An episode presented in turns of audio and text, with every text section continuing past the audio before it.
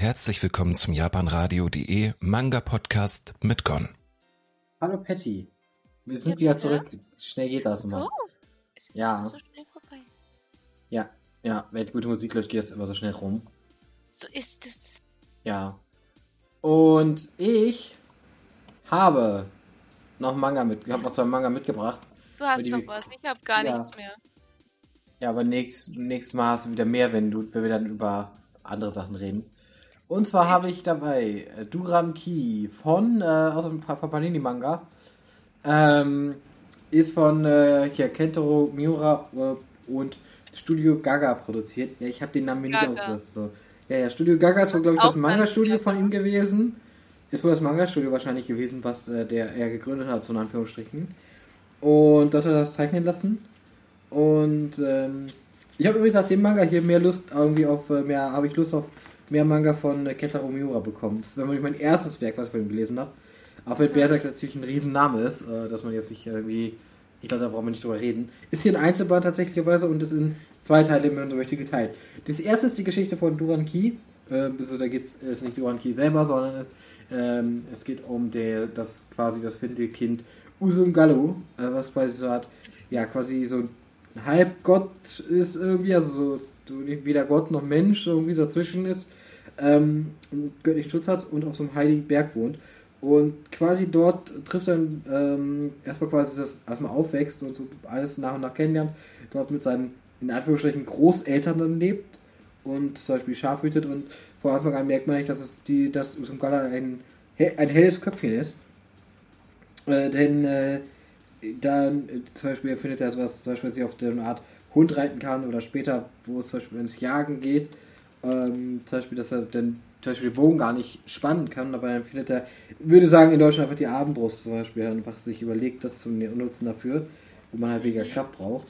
Also zum Beispiel sowas. Und dann trifft er quasi aus so einem ja, Nachbardorf, wenn man so möchte, äh, auf so ein paar Kinder und ähm, und dann ist es im Endeffekt so, dass er den quasi dann mit den Jagen geht und so ein paar Abenteuer erlebt hat eben. Und ähm, ja, das Ende des Mangas ist so ein bisschen leider sehr spontan, muss man sagen. Ähm, also diese, dieses, diese Geschichte. Äh, aber bis dahin ist es wirklich cool und es ist super interessant, hat super tolle Elemente, interessante Charaktere, es ist auch ein bisschen was zum Nachdenken mit dabei irgendwo. Und ähm, hey, ich, ich, ich finde es gut. Ähm, ich ich habe es äh, echt gemocht. Ich fand den Zeichenstil richtig cool gemacht hier. Es ist auf jeden Fall was Eigenes. Ähm, dementsprechend kann ich so. Also für mich persönlich ist es halt wirklich, wenn man Fan ist von, von ihm, beziehungsweise oder auch Fan ist von griechischer Mythologie. Es ist auch was, weil das Ganze spielt so ein bisschen in dieser griechischen Welt, sage ich mal. Also es wäre Ähm. dann was für unsere Lady Hase. Wahrscheinlich durchaus. Ähm, ja, aber es geht dann halt zum Beispiel sowas halt wie äh, auch um ein bisschen so ein bisschen Rollenbilder und um, um das Thema so das oder das finde ich wirklich interessant gemacht. So und dazu gibt es dann noch so eine Art ähm, Text, sage ich mal, von Kentaro Miura, was er geschrieben hatte und zwar eine Art Arbeitstitel, der hieß Amazonen und da gibt es halt so ein relativ, ich sag mal, es ist sehr romanartig, wo man ziemlich viel lesen kann auch schon, was sich dazu überlegt hat. Ähm, ich habe das jetzt nicht gelesen, aber jetzt könnte ich mir durchaus. Es sind auch ein paar Zeichnungen dazu, also das so, so eine man kann so ein bisschen so Gesch- Beziehungsgeschichte von so einem Manga, sag ich mal, sehen, so. Also wie das so anfängt einfach, ne? Und dann, äh, das finde ich gar nicht mal so schlecht gemacht. Und auch der Teil spielt so in griechischen Mythologie und so weiter und so fort. Und ähm, am Ende steht auch nochmal quasi so von wegen Kentaro Miura von 1966 bis 2021 quasi, dass er gestorben ist. Und das ist auf jeden Fall ich will auf jeden Fall, werde wahrscheinlich mal gucken, dass ich mal in Berserk mal wirklich mal reinschaue jetzt, weil nach diesem Werk habe ich richtig Bock drauf bekommen. Das ist so mein Einstieg gewesen. In, in wirklich, das war mein Einstieg in ähm, Kentaro Miura und ich habe irgendwie, ich muss echt sagen, der hat super gute Ideen hier und so cool umgesetzt auch einfach zum Teil. Ähm, Ich glaube, du wirst klar gerade gelüncht. Oh, Wieso? doch nicht. Ich dachte Nee. gerade im Chat wurde was geschrieben, aber ich, äh, das ist ein anderer Chat, in dem mir was geschrieben wurde. Oh, jetzt wird er gelüncht. Nein. Nee, ich werde nicht gelünscht. Ha. Außerdem ist es ja, ich habe ja nicht, ich habe jetzt nichts Schlechtes über Berserk gesagt. Ich habe ja gesagt, dass eher so im Gegenteil, so von wegen, ich habe jetzt Bock, Berserk zu lesen und eigentlich ist es immer so, ja, das ist doch eigentlich cool.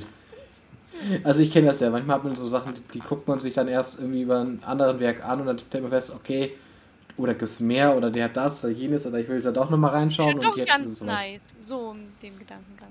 Hm. Ja, manchmal Wisst ihr, was noch nice ist? Wisst ihr, was, was? noch nice ist? Ich habe Ruffy zum Trinken da. Ruffy? Ja, ich habe jetzt neben der Nami-Dose, habe ich jetzt mir eine Ruffy-Dose gekauft bei Misha. Und oh mein Gott, kennst du, du kennt, ihr kennt ihr, ihr kennt doch bestimmt alle Bertie Bots Nein, also ihr kennt doch bestimmt alle diese Jelly Beans mit diesem, oh, wie heißt die? Ich weiß nicht, welcher Geschmack das ist, aber das riecht so nach, warte mal.